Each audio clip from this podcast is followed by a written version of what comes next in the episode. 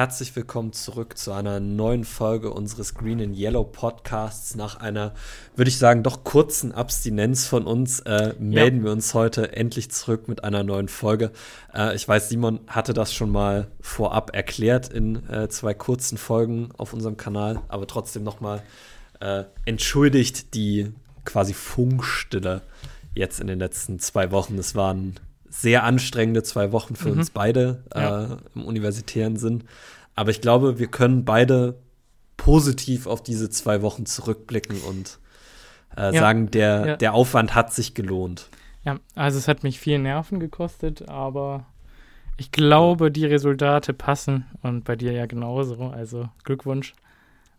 Ja, auch natürlich. Ist jetzt so ein bisschen komisch, aber ja, ja. Äh, das muss man ja, ja, einfach mal kurz sagen, dass wenn ja, die Ergebnisse stimmen, dann rechtfertigt das ja ein bisschen den Weg, auch wenn es uns wirklich sehr leid getan hat, dass wir euch in der Zeit keine, keine neue Folge bringen konnten, weil ja gerade diese, diese Mini-Folge von letzter Woche. Also ich glaube, ich, glaub, ich habe ganz gut meinen Punkt gemacht, aber ja, wäre schon schöner gewesen, wenn wir darüber diskutiert hätten, richtig. Aber ja. Darüber hätte man ja auch sehr viel diskutieren können. Hm. Das Schöne an der Situation ist aber, dass wir heute in genau dem gleichen Kontext, bloß in einer anderen Farbe, nochmal über die gleichen Problempunkte diskutieren können wie schon gegen die Giants. Ähm, ihr verpasst also nicht viel auch von dem, was wir denken. Und äh, wir haben auch ein, zwei Fragen über Instagram bekommen, die wir äh, oder denen wir uns da noch mal ein bisschen widmen wollen. Mhm. Ähm, vielleicht ganz kurz, bevor wir da jetzt wirklich äh, tief einsteigen. Die Packers verlieren zwei Spiele gegen Teams, äh, die wir eigentlich wahrscheinlich hätten schlagen müssen. Ja. Ähm, ich finde auch, ich finde auch, man hat in beiden Spielen gesehen, dass wir das bessere Team sind, dass wir mehr Talent haben und dass es einfach nur an der Execution mangelt. Ja. Gut, das ist immer ein bisschen schwierig ja. zu sagen, wenn du in beiden Spielen eigentlich, zumindest auch in der Defensive, keine Spieler hast, die wirklich mal ein Play gemacht haben. Also es war wenig Splash-Plays von der Defense in den letzten zwei Wochen da, wo man sich dann manchmal denkt, bewerten wir das Talent, was wir auf dem Roster haben, vielleicht auch ein bisschen zu hoch. Mhm. Ähm, obwohl ich das auch nicht ganz glaube, weil ich meine, das Talent von zum Beispiel einem Rashawn Gary ist ja eigentlich unbestritten. Ja. So. Aber was hat Rashawn Gary in den letzten zwei Spielen wirklich gemacht? Also ich glaube, ähm, ich glaube, 10 Harrys äh, forciert oder so. Ja. Also ich meine, Pressure, Pressure-Rate ist cool, aber du ja. musst halt auch exekuten und eine Pressure darf nicht dazu führen, dass ein Danny DeVito für, für 15 Yards läuft. Genau. Oder, oder ein Baker Mayfield einfach den offensichtlichen Read Chris Godwin auf einem Linebacker einfach anwirft, blind, weil er weiß, äh, Chris Godwin schlägt einen Linebacker von uns 100 von 100 Mal. Also. Ja. ne, so also die Pressure bringt halt auch nur so viel, genau. sag ich mal. Also ich meine, Enakbare hat zum Beispiel im letzten Spiel dieses Splash-Play gehabt. Also ich meine, das war wundervoll executed. Dieser, dieses Hack, er dominiert den Right Tackle von den Buccaneers und schlägt, schlägt Baker Mayfield schön den Ball aus der Hand und dann recovert er das Ding auch noch für den Fall, dass es ein Forward-Pass war, interceptet er ihn dann noch. Ähm, also ich meine, besser kannst du es ja eigentlich nicht machen. Das ist durchaus richtig, aber, aber, es war dann doch ein, ein sehr isoliert gutes Play von ja. unserer Defense. Und irgendwo, irgendwo, vielleicht, vielleicht muss ich jetzt auch noch mal entgegenhalten. Also ich will unsere Defense hier nicht verteidigen. Ich glaube, das ist schon im Voraus klar. Ich denke mal, wir wissen alle, würden uns beide wünschen, dass Barry am Montag weg gewesen wäre. Ja. Oder am liebsten noch Sonntagabend. Ja. Ähm, apropos äh, Adios Baumgart, aber äh, das nur am Rande. Ähm, äh, aber was ich meine ist, gegen die Giants haben wir ähm, äh, auch zu Recht von unseren Hörern den Input bekommen, ähm, dass es nicht sein kann, dass unser Pass Rush einfach null Sacks erzielt. Ich habe gegengehalten, wir hatten auch 16 Pressures, ähm, was eigentlich echt ein guter Wert ist, oder vielleicht waren es sogar 18. Ja, gut, aber. Aber du hast es halt, es, genau, es bringt halt nichts, wenn, wenn du dann trotzdem geschlagen wirst nach den Pressures. Und es ist halt nur so viel wert. Und jetzt gucke ich auf Statsheet und ich sehe hier 5 Sacks, ähm, 7 Hurries, äh, 13 Pressures. Und ich denke mir, eigentlich hat unser Pass Rush sogar executed, aber auf einmal ist unsere Coverage komplett im Eimer. Und es kann ja nicht sein, dass es immer jede Woche an einer anderen Ecke bröckelt. Es kann einfach nicht sein. Genau. Also wenn man sich jetzt gerade diese Woche anschaut, muss man halt sagen, natürlich, wir haben unsere Sex bekommen, wir hatten unsere Pressures, wir haben auch immer mal äh, Negative Plays von der, von der Bucks Offense forciert, aber ich habe in meinem Leben noch nie eine Defense gesehen, die so schlecht darin ist, diese Second and Long und Third and Long Situation zu verteidigen. Also mhm. wie oft war es in dem Spiel gegen die Bucks so, dass wir einen zweiten und 18 forciert haben und die Bucks mit ihrem nächsten Play ein Screenplay für 20 Yards hatten. So. Mhm. Also das, was wir in der Woche davor nicht geschafft haben, dass wir überhaupt keine negativen äh, Plays kreiert haben, haben wir diese Woche geschafft, aber diese Woche waren wir wieder auf eine andere Art und Weise scheiße. So. Ja. Und so ein bisschen wirkt das alles für mich zusammen, weil ich glaube, wenn wir kein Talent in unserer Defense hätten, würden wir immer wieder die gleichen Probleme sehen. Es wäre immer wieder das Gleiche, es würde sich nichts verbessern, ja, weil ja. unsere Defense irgendwo, einfach irgendwo an einem Limit angekommen ist. Aber dass es einfach Woche für Woche andere Probleme gibt, während es immer wiederkehrende Probleme auch noch gibt, zeugt für mich eher davon zwei Sachen. Zum einen, das Coaching ist offensichtlich schlecht. So. Äh, da muss man auch gar nicht drüber reden. Die Spieler schaffen es allerdings auch nicht, entgegen dem schlechten Coaching, sich selber zu verbessern. Und ja. es ist ja schon immer so, natürlich kann Joe Barry einen schlechten Call geben und natürlich kann, wenn man jetzt nochmal das Giants-Spiel als Beispiel nimmt, Carrington Valentine den Call beim Two-Minute-Drill der Giants am Ende des Spiels nicht hören, dass er Press spielen soll. Irgendwann musst du als Carrington Valentine aber im Kopf selber drauf kommen, die anderen beiden haben die letzten zwei Plays Press gespielt. Wir müssen verhindern, dass er jetzt hier in Field Goal Range kommt. Vielleicht sollte ich dann doch auch mal ein bisschen aggressiver spielen. So. Ja.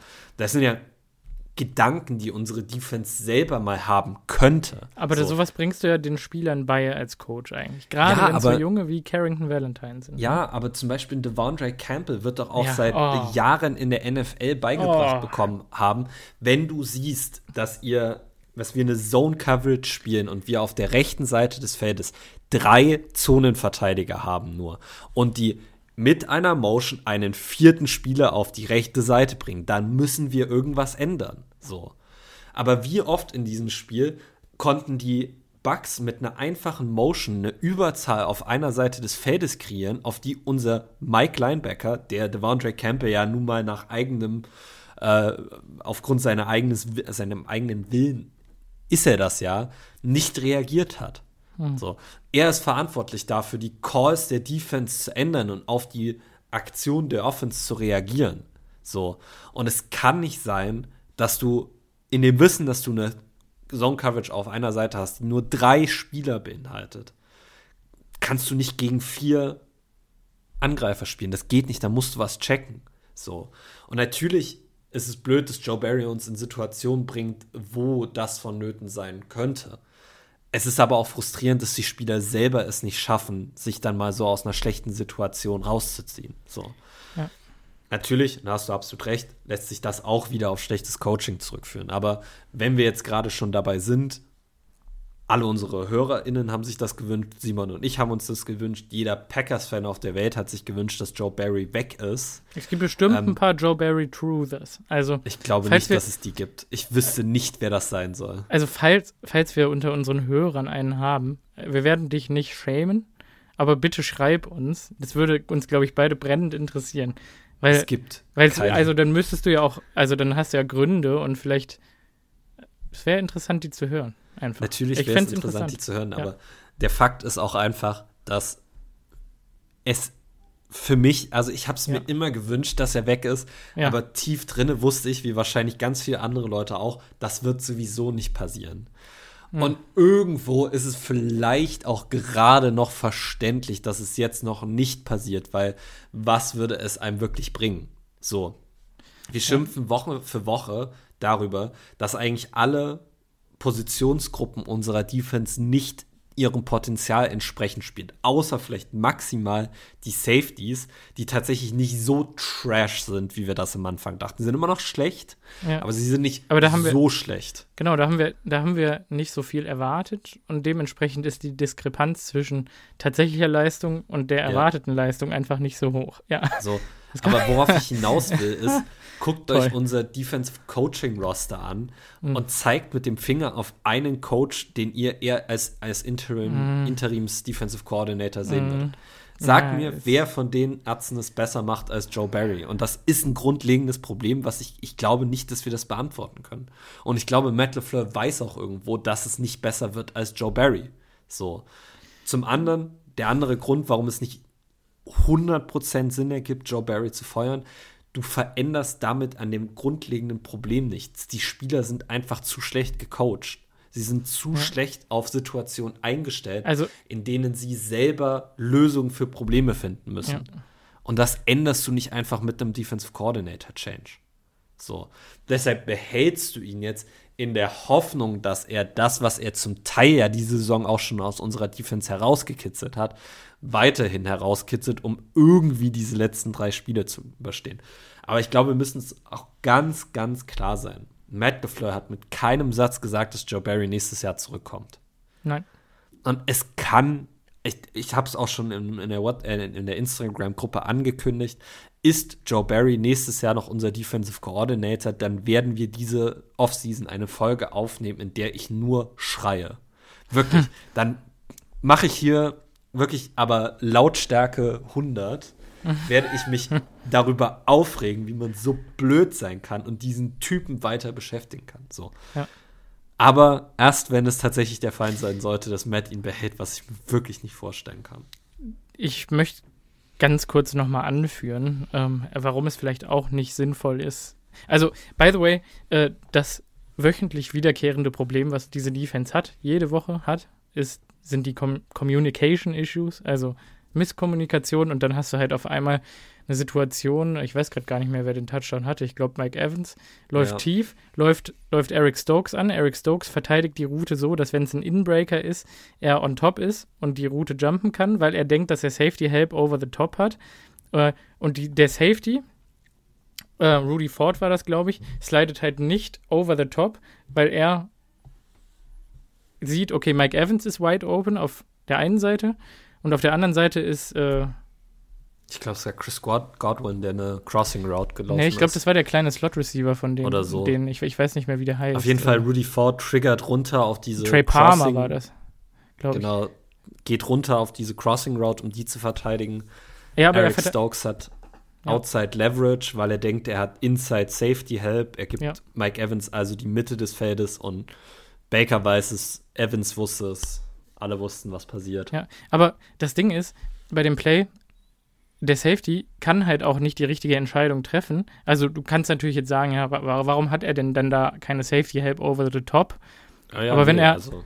die andere Route ist halt auch wide open, also es ist ja. so oder so ein Touchdown und keiner, weder Stokes noch Ford, kann da eigentlich was ändern, sondern Pre-Play ist irgend hat irgendeiner das Play nicht richtig gehabt. Ja.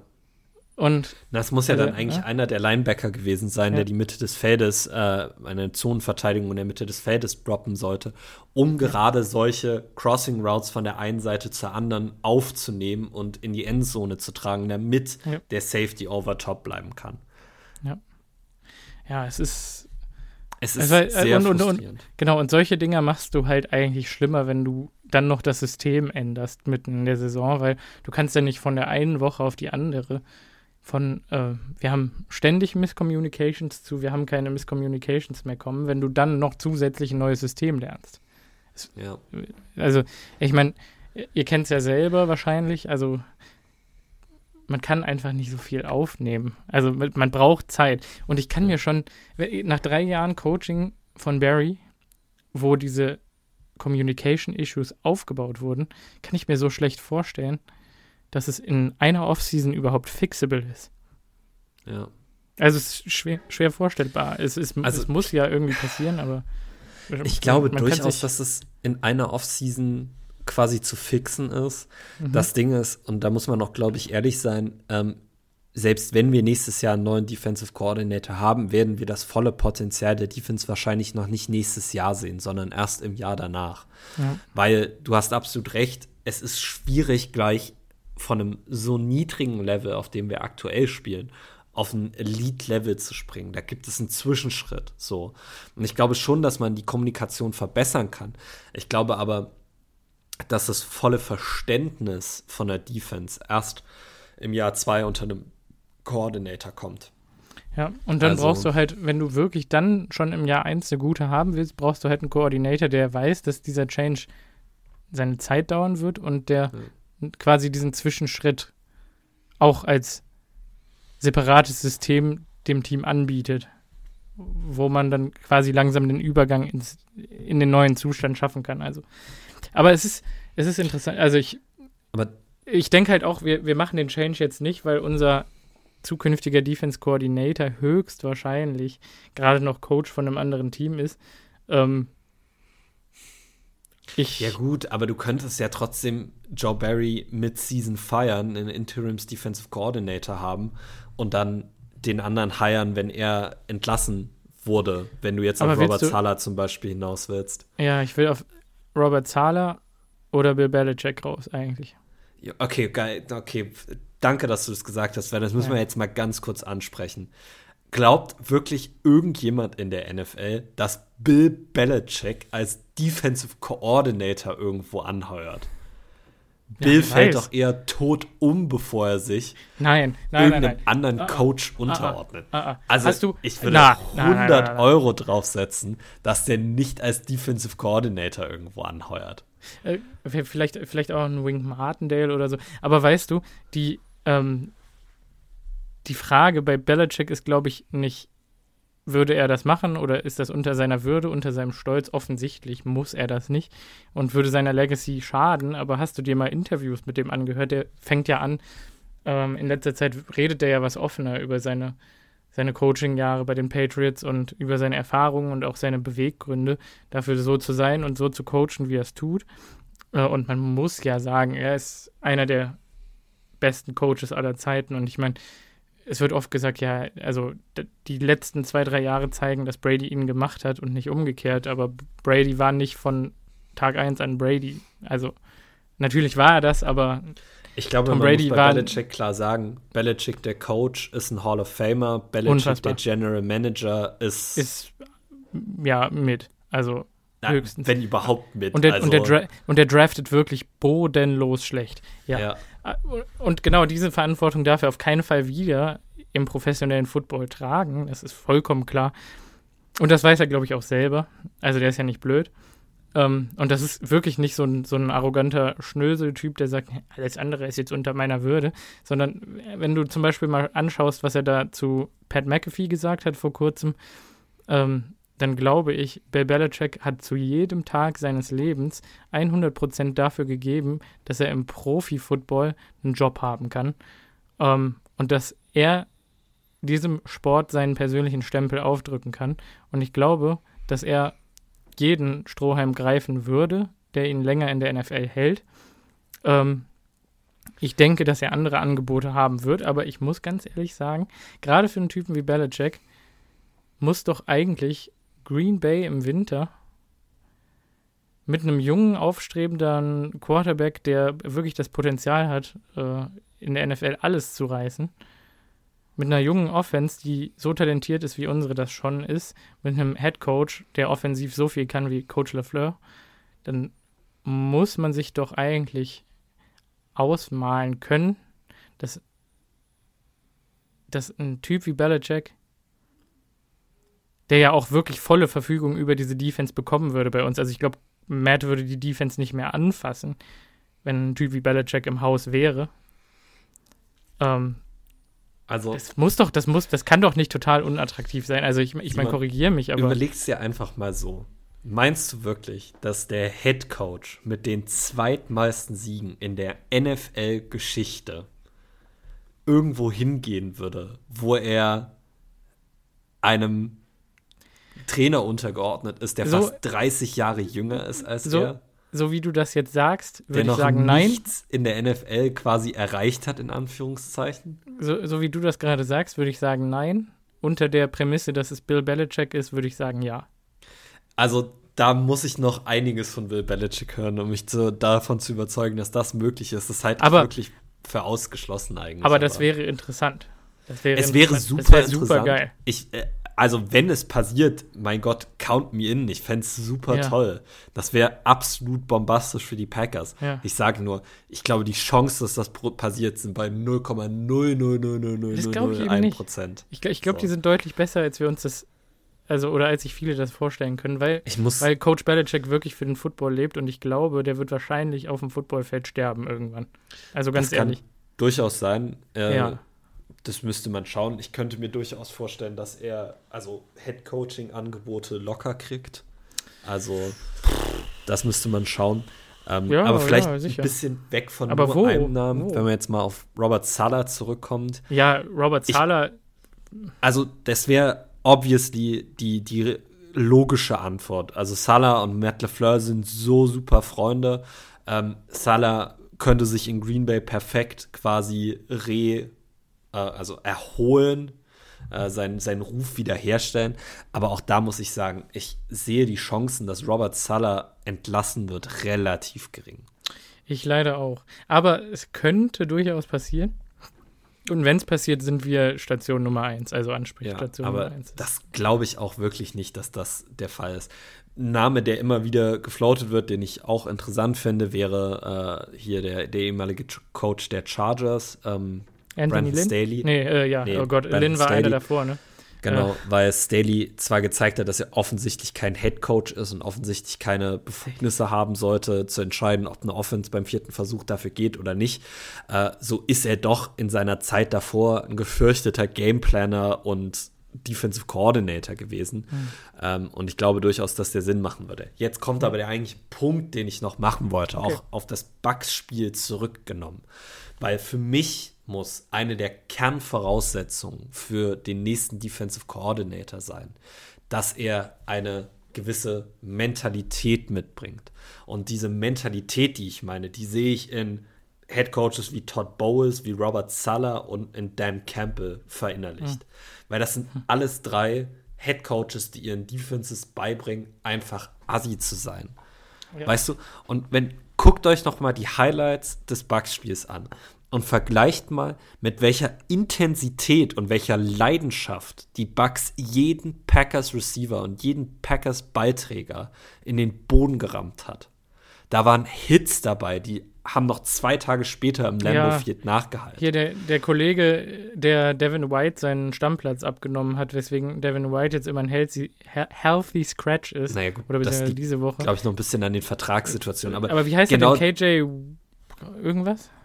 Brit, ich weiß es Brit, nicht. Glaub, Brit, ja, Brit heißt der, genau. KJ Brit oder so. Und der Typ, der ist ja, der ist ja wirklich nicht talentiert, rein physisch gesehen. Ja. Und, und Coach Bowles hat wahrscheinlich einen der besten Tackler der NFL aus ihm geformt, ja. der dann auch noch alle Reads perfekt macht. Oh, pff. Aber okay. einfach auch die Mentalität hat gestimmt, weil die Bucks ja, waren einfach so heiß darauf, alles umzuhauen, was ihnen in den Weg gekommen. Und das gibt eine ganz andere Energie ab. Wenn, wenn du unsere Defense schaust, dann könnte man sich auch denken, dass sie einfach mit Kissen versuchen, ihre Gegenspieler zu tackeln. Das ist ja das auch unter der Woche immer, immer aus so. wie die Mentalität von einer Kissenschlacht. Ja, aber es ist ja unter der Woche auch immer ja. so. Kannst ja, brauchen wir ja das nicht beschönigen. Das kommt auch noch dazu, ja. Das, ähm, da müsste Matt LaFleur sich auch noch ein bisschen was lernen. Aber für mich, ich brauche eine Defense, die diesen Willen wieder zeigt, meinen Gegenspieler auch umzuhauen. Und weißt wo, du, wo, wo, die, die Motivation nicht immer von den Spielern auf den Platz kommen muss, sondern wo du einen Energiepol an der Seitenlinie hast, der es einfach schafft, denen Feuern unter, Feuer unterm Hintern zu machen. Und wo du nicht Woche für Woche Double-Digit Miss Tackles hast. Ja. So, jemand, der dann an der Seitenlinie auch einfach mal abgeht und mal irgendwie dann jemand bencht, wenn er scheiße spielt. Mal irgendwie zeigt, dass es Konsequenzen hat, wenn man seinen Job nicht macht. Aber das gibt es bei uns ja nicht. Hm. Es ist so frustrierend. Hm. Und das ist der Punkt, den ich eigentlich noch machen wollte zu Joe Barry. Wirf ihn raus, einfach um ein Exempel zu statuieren. Einfach um zu sagen, dieser Mentalität kommt ihr hier nicht weiter. Es muss sich was ändern. Mhm. Mhm. So. Weil, seien wir auch mal ehrlich, ich weiß, ich bin ein Schwarzmaler, wenn ich das so sage. Aber was glauben wir denn? Wie hoch ist wirklich die Chance, dass wir noch in die Playoffs kommen? Rein statistisch gesehen liegt über 96 Prozent, wenn wir alle drei Spiele gewinnen.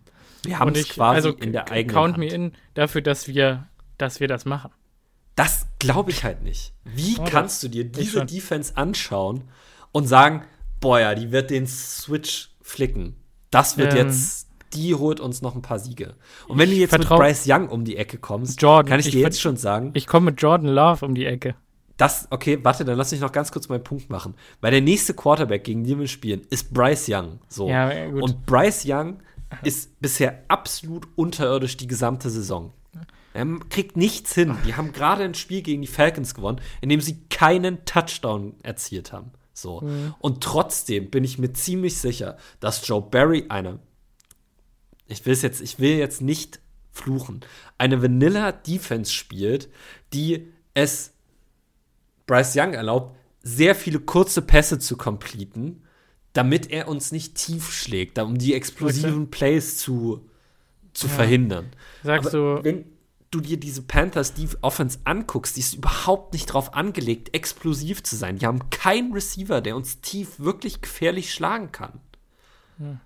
Aber Joe Barry hat nicht die Cojones, um zu sagen, ich nehme euch alles underneath weg und ich zwinge Bryce Young, 10, 15 Pässe 10 Yards plus zu werfen. Der wird dem die Underneath-Sachen geben lassen. Und Adam Thielen, wer auch immer die auf Thailand haben, und irgendwelche Backup-Running Backs werden darauf fließen. Oh, hier ähm, Hayden Hurst war ja Tight End bei denen. Hayden Hurst? Ja. Ja, ne? Hayden Hurst.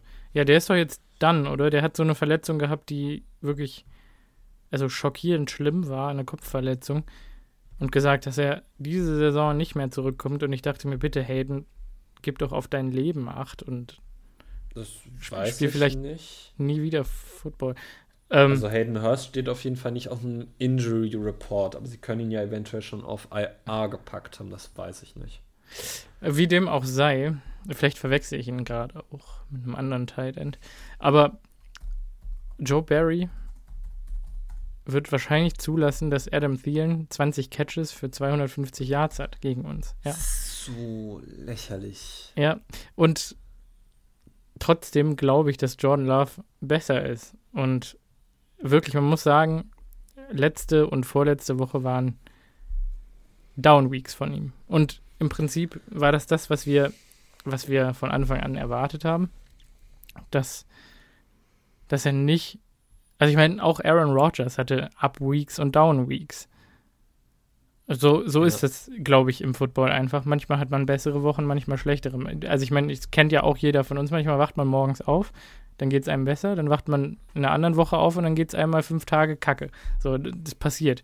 Und so ist das, denke ich mal, dann, also wird sich das auf den Football ummünzen. Jetzt hast du Jordan mit, mit einem 66,6er PFF-Grade zum Beispiel in der letzten Woche und ich glaube, die Woche davor waren es 58 oder so.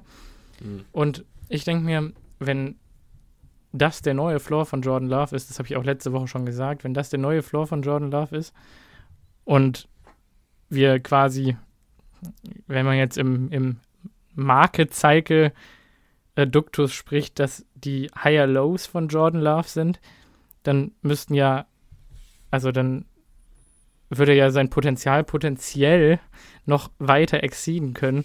Und wer ist der perfekte Gegner, wenn nicht die Panthers, um da nochmal für so einen letzten Run Selbstbewusstsein zu tanken? Und ganz ehrlich, dann sollen die Panthers halt 30 auf uns scoren und Scott Jordan 40. Wenn er einen guten ja, Tag erwischt. Ja. Ja. Das wäre natürlich toll. Ich glaube allerdings, und da muss ich jetzt nochmal klar sein, wenn ich mir die Packers Offense in den letzten zwei Spielen anschaue, dann sehe ich viele Spieler, die positive Schritte nach vorne machen und die eine wirkliche Rolle in der NFL für sich kreieren. Also gerade wenn wir über Tucker Craft, Dontavian Wicks und Jaden Reed reden. Die haben alle drei gezeigt, dass sie in NFL-Offenses belongen und dass sie wichtige Bestandteile unserer Zukunft sind. Was ich allerdings auch klar machen möchte, weder Wicks noch Reed, noch Romeo Dubs sind klassische, im klassischen Sinne, Number One Receiver. Guys, die du in jeder Situation des Spiels anwerfen kannst und die dir immer wieder Play on Play on Play machen. Das, was Aaron Rodgers mit Devante Adams hatte. Das ist Wicks zumindest noch nicht. Vielleicht kann er da irgendwann Ich wollte gerade sagen, also Dontavian ist von den Spielern auf dem Roster, mal abgesehen von Christian Watson, der alles dafür hat, ähm, da außer ich nicht, die da, Gesundheit. Aber äh, ist Dontavian schon der Spieler, der sich dahin entwickeln wird, wahrscheinlich, wenn man mal ja. ehrlich ist. Aber oder? er ist einfach physisch noch nicht dominant genug für ja. mich. Ja, auch um was, was Release jedes Mal angeht, seine Route zu, zu gewinnen. Es ist einfach genau. noch nicht gut genug, ja, ja. Klar. So, was dieser Offense für mich halt die letzten zwei Wochen gefehlt hat, ist auch dieser unglaubliche X-Faktor, den ein Number One Receiver sein kann. Ob das jetzt zum Beispiel bei Devante Adams die Fähigkeit, die ihn so unglaublich gut gemacht hat, einfach, dass du ihn an der Line of Scrimmage nicht halten konntest. Er war nie der Schnellste, aber ob du Press gespielt hast, ob du Off gespielt hast, der Junge ist immer an dir vorbeigekommen. Der hat ein unglaubliches Release-Package. Wenn du dir Guys wie Justin Jefferson, Jamar Chase anschaust, der X-Factor ist, dass sie für jede Route, die sie laufen, eine unterschiedliche Fähigkeit hervorrufen kann. Manchmal rennt Justin Jefferson einfach an dir vorbei, weil er schneller ist als du. Manchmal versteht er es aber auch, dass er Routen langsamer laufen muss, um mehr Separation zu kreieren, indem er mehr auf die Techniken des Wide Receiver Seins acht legt. Diese Fähigkeit, das beides zu kombinieren, das ist auch so eine Art X-Faktor. Und das haben wir bei uns auf dem Roster nicht abgesehen von Christian Watson, der und mit seinem Tempo Aaron Jones ein fitten, ich meine, ich rede jetzt über Receiver, über Wide ja, Receiver ja. so. Aber ein, ein, ein, Christian Watson mit seinem Tempo, dieses Tempo ist ein unglaublichen, ist ein X-Faktor. Ja. So. Nicht nur, weil es ihn immer quasi open macht, was ja auch nicht immer der Fall ist, aber weil es Defenses zwingt, Ressourcen auf ihn zu binden. Du kannst halt deine Musgrave Defense nicht, genauso ordentlich verteilt. Er muss es noch zeigen, aber ja. ja. Aber du kannst deine Defense nicht quasi so aufbauen, dass du dich auf keinen Spieler explizit konzentrieren musst. Wenn Christian Watson auf dem Feld steht, dann rotiert der Safety in die Richtung, weil du aufgrund des Tempos Hilfe brauchst over top. So. Wenn unserer Offense aber dieser Faktor fehlt, dann können Defenses sich viel mehr darauf besinnen, was sie tatsächlich gut machen und ihre Art von Defense spielen, weil wir ihnen dann unsere Art der Offense nicht aufgezwungen kriegen. So. Das heißt, für mich bleibt immer noch Christian Watson der Faktor, um diese Offense quasi aufzuschließen und das volle Potenzial aus der Offense rauszuholen. Mhm. So, du hast jetzt schon vollkommen richtig gesagt, gesundheitlich ist das immer wieder ein Problem bei Christian Watson. Das wird sich auch wahrscheinlich nicht verändern. Aber wir wollten am Ende der Folge auch ein bisschen auf unsere Zukunft eingehen. Und Erinnert. ich glaube, das ist ein ganz guter Punkt, um hier mal ja. einzuhaken. Weil die Receiver-Klasse, die jetzt im nächsten Jahr oh, kommt, die. die ist richtig, richtig, richtig gut. Und du hast in dieser, in dieser Top-Spitze vom Draft, glaube ich, drei oder vier Receivers, die eine ganz spezielle äh, Fähigkeit haben, die als X-Factor in der NFL sich auswirken kann. Ich bin immer mehr der Meinung, dass wir in der ersten Runde auf jeden Fall einen Receiver nehmen sollten. Weil unsere Line macht sich nicht so schlecht in den letzten Wochen, auch mit Rashid Walker auf Left Tackle. Äh, also da, so. das war ein Punkt, den ich auch noch ansprechen wollte. Rashid hat den Kampf, glaube ich, gewonnen. Das ist jetzt ja, seine auf Position. Jeden Fall. So. Also ich unsere, glaube, Josh Neiman ist jetzt platt. Ja, unsere Offensive Line ist Pass-Blocking-wise zumindest ziemlich gut. So. Ich glaube, wir brauchen diesen X-Faktor, der unsere Offense aufschließt. Und ich glaube nicht, dass Christian Watson ausreicht, weil es zu oft Injury-Concerns gibt. Aber jetzt stellt euch einfach mal eine Offense vor, in der du einen gesunden Christian Watson hättest, einen gesunden, sagen wir mal, Malik Neighbors, so, und dann dazu noch Jaden Reed und Dontavian Wicks und Romeo Dubs mit einstreuen kannst. Und dann, und dann gibt Dontavian die Zeit, sich an Christian Watson vorbeizuentwickeln. Ja, das, ja. ich glaube, die sind so unterschiedlich in ihrem Spielstil, dass ich nicht sagen würde, der eine ist besser als der andere. Nein, das weil Christian Watson dahin entwickeln, ja. Christian Watson hat ein Ceiling, was für mich nah an das rankommt, was Randy Moss mal war. Aber die, also für mich verkleinert sich die Wahrscheinlichkeit, dass er das abrufen wird, ja. mit jeder Verletzung ganz klar immer, immer weiter. Und Dontavian, weiß ich nicht. Also, wenn ich, wenn ich mir anhöre, dass unsere Offensive Coaches sagen, äh, dass Dontavian da Oldschool 1-7-Shit auf dem Feld abreißt, also Davante Adams Kram macht, dann war jetzt letzte Woche das erste Mal, dass ich mir nicht gedacht habe, hm, was genau meint ihr, sondern dass ich dachte, okay, ich sehe es. Weil, ja. Hm, also dieser Yards after Catch, das war halt auch Prime Davante. Oder so hat es bei Davante angefangen. besser, fand ich. Ja. Ich fand den After the Catch ja. besser als, als, als Adams. Aber, aber ich meine, überleg dir mal, in den ersten zwei Jahren, so hat es mit Adams auch angefangen, so hat ja. er auch Plays gemacht. Erinnerst du dich noch gegen diesen, äh, an diesen komischen, wo er mehrere Cuts gemacht hat und eigentlich total langsam war, auch beim, beim Jack generieren gegen die Cowboys, wo er mehrere Knöchel gebrochen hat, einfach weil er sinnvolle Cuts gesetzt hat. Ich, vielleicht, nee. ich suche das Play vielleicht mal danach raus, ähm, also wenn ich es finde. Jetzt, und mich erinnere. Aber das ist schon, das ist schon irgendwo auch, auch zu erkennen. Und ja, wie ne? gesagt, ne? ich glaube, dass unsere, ähm, unsere Offense in wirklich guten Händen ist, auch wenn ja. wir noch einen Receiver in der, in der Top 10 vielleicht sogar draften. Ja. So. Oh. Das würde für mich noch mal unsere Offense verbessern. Das Ding, auf das ich ja, eigentlich hinaus Fall. wollte, wenn wir darüber reden, dass unsere Defense 30 zulassen kann, weil wir 35 scoren, muss ich halt sagen, ich glaube, ohne diesen X-Faktor werden wir es nicht schaffen, so konstant Offense zu spielen, dass wir 40 Punkte scoren. Aber dann muss es doch möglich sein, dass der Gegner auf 25 Punkte gehalten wird und, und wir 30 scoren können. Das ist genau das Ding. Also der, der, der Richtwert in der NFL sind ja eigentlich 17 Punkte für eine Defense. Ja. Wenn deine Defense 17 Punkte hält oder auch von mir aus 21 hält, dann schafft die Offense es meistens, das Spiel zu gewinnen. Und ich glaube auch, dass Jordan Love dir jedes Spiel gewinnen kann, indem die ja. Defense nur 21 Punkte zulässt. Mhm. So, ich er auch. hat gezeigt, dass er vor allen Dingen auch in der Klatsch gut genug dafür ist. So. Ja. Aber hey, also ich meine, unsere Offense wird müssen gegen die Panthers. Wenn die ja. Panthers was können, dann wahrscheinlich eher Defense. Ähm, haben ja auch gegen die äh, Falcons nur einen Touchdown zugelassen. Gut, es waren auch die Desmond Ritter-led Falcons, aber. Also Desmond ähm, Ritter ist wirklich der schlechteste, wobei Mitchell Trubisky startet aktuell. Aber ich glaube, nächste Woche ist ähm, äh, Mason Rudolph Time. Das heißt, aber ansonsten, Desmond Ritter ist halt schon wirklich, wirklich, wirklich schlecht, ne? Ja, ja das ist schon, Fall. schon krass. Das stimmt. So, aber wenn wir quasi jetzt über äh, auf das Bucks-Game zurückschauen und uns angucken, was unsere Offense so gemacht hat. Ja, Jordan sagen, hat auf jeden Fall den besten Pass als Quarterback der Green Bay Packers bisher geschmissen in seiner Karriere. Nicht ja, den besten, der also Aaron Rodgers. Der Touchdown-Pass ja. zu Jalen Reed war Elite. Elite. Allererste Sahne, ja. ja. Ähm, ich muss sagen, das habe ich auch direkt danach für mich so festgehalten. Die Offense hat genug gezeigt, dass man mit ihr zufrieden sein kann. Weil man nicht vergessen darf, dass wir in einer Situation sind, wo wir einen Rookie-Starting-Quarterback haben. Er ist natürlich offensichtlich kein Rookie, aber es ist sein erstes Jahr, in dem er startet. Wir haben Skill-Position-Players um ihn herum, die alle das erste oder zweite Jahr erst in der NFL sind. Und uns fehlen quasi unsere zwei, wenn nicht sogar drei größten X-Factors in Christian Watson, Luke Musgrave, die nicht gespielt haben, und Aaron Jones, der zumindest limitiert war. Und David Bakhtiari. So, David Bakhtiari sicher auch noch, das ist absolut richtig.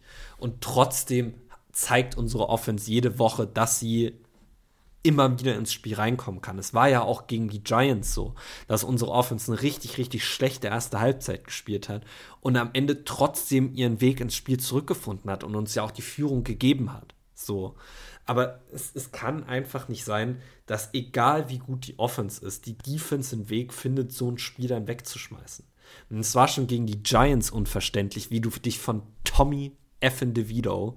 So das Feld runterprügeln lassen kannst, dass sie so ein einfaches Field Goal machen.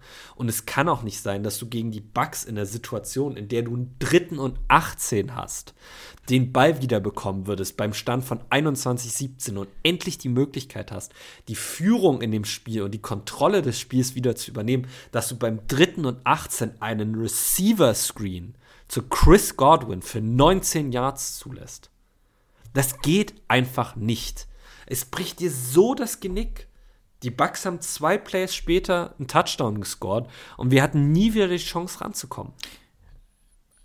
Wir haben, also ich meine, die meisten werden es wissen, aber Baker Mayfield hatte einfach ein 158,3er äh, Passer-Rating gegen uns. Wir haben gemacht, dass Baker Mayfield perfekt gespielt hat. Hallo. Aber was musste er denn Hallo. dafür machen? Ja, nichts. Es ist ja nicht geschenkt, so, dass man ja. sich das Spiel ja, anschaut und ich sagt. Mein, ich meine, ich, ich, ich vertrete immer die Meinung, dass Baker Mayfield nicht so schlecht ist, wie er gemacht wird. Nein, absolut nicht. Aber es ist ein solider mir, Game Manager, aber zeig mir die Plays, die Baker Mayfield gemacht haben, die so außerordentlich waren, wie der Pass von Love zu Reed für den Touchdown. Ja, da war keins dabei. Sicher. Da war keins dabei, weil Baker einfach mit seiner Fähigkeit, das Spiel zu lesen, auch keine schwierigen Pässe werfen musste. Weil unsere Defense es ihm so einfach gemacht hat. Ich meine, hat man, ich, ich habe tatsächlich die Statistik nicht. Vielleicht hast du sie, vielleicht äh, kennt einer unserer ZuhörerInnen die. Wisst ihr, wie viele Yards wir gegen Wide Receiver Screens zugelassen haben in dem Spiel? Oh, das wüsste ich gerne. Das müssen über 150 gewesen sein. Es ist doch nicht, es kann nicht sein. So, mhm. und da, da sitzen wir jetzt hier und sollen eine Folge darüber machen, was schiefgelaufen ist und was nächste Woche besser laufen wird. Und man muss einfach realistisch sein. Die Fehler, die wir hatten, kannst du nicht so einfach beheben. Weil sie so simpel in ihrer, in ihrer Essenz sind, dass du sie einfach nicht von Woche zu Woche geändert kriegen wirst. Den Set kriege ich leider nicht so schnell. Tut mir leid. Ja. Du kannst ja. halt nicht sagen, wir tauschen Devondre Campbell gegen Isaiah McDuffie aus nächste Woche ist unsere Defense wieder so do dominant wie gegen KC. Es, ja. läuft einfach nicht so. Nee. Nichtsdestotrotz sollten wir dringend Devondre Campbell gegen Isaiah McDuffie austauschen. Und ich weiß nicht, wie viele von euch das mitbekommen haben, aber Devondre Campbell hat ja diese Woche auch noch mal einen Tweet auf X oder Twitter abgesetzt, der unterstrichen hat, dass er der Meinung ist, er spielt verletzt und spielt deshalb so schlecht. Mhm. Woraufhin die Packers und Metal Fleur ihm die Woche quasi freigegeben haben, um sich zu regenerieren. Und LeFleur gesagt hat, wir schauen mal, wie es am Wochenende aussieht. Das war für mich der Punkt, wo ich gesagt habe, Good Nacht. Also dann. Ja, also wenn du nicht spielen Jahr, willst, dann spiel halt dich, nicht. Ja. ja, erhol dich. Und dann ist in Ordnung. Wird halt Wir mit Isaiah ja. McDuffie. Was bringt es uns? Was ja. bringt es uns, mit Devondre Campbell zu spielen? Ja. Äh, wir haben keinen Ausblick auf unsere Zukunft. Er ist offensichtlich nicht fit. Dann spielt er halt nicht. Und dann spielen wir halt mit Isaiah McDuffie. So. Ja. Aber jetzt, wo wir gerade bei dem Thema sind, ist ein bisschen eine unstrukturierte Folge heute, aber. Ja, es ist wir wirklich, wir springen grade, ein bisschen, ne? Ja, ja. Wir springen ein bisschen. Ihr müsst uns ein bisschen heute auch mental äh, folgen können, aber ich glaube, ihr schafft das alle. Ja, ähm, ich, ich, ich, dazu muss man auch mal sagen, also ich glaube, wir haben auch beide sehr viel gefeiert in den letzten Tagen, also. Es ist wirklich sehr viel gefeiert worden, das ist absolut ja. richtig.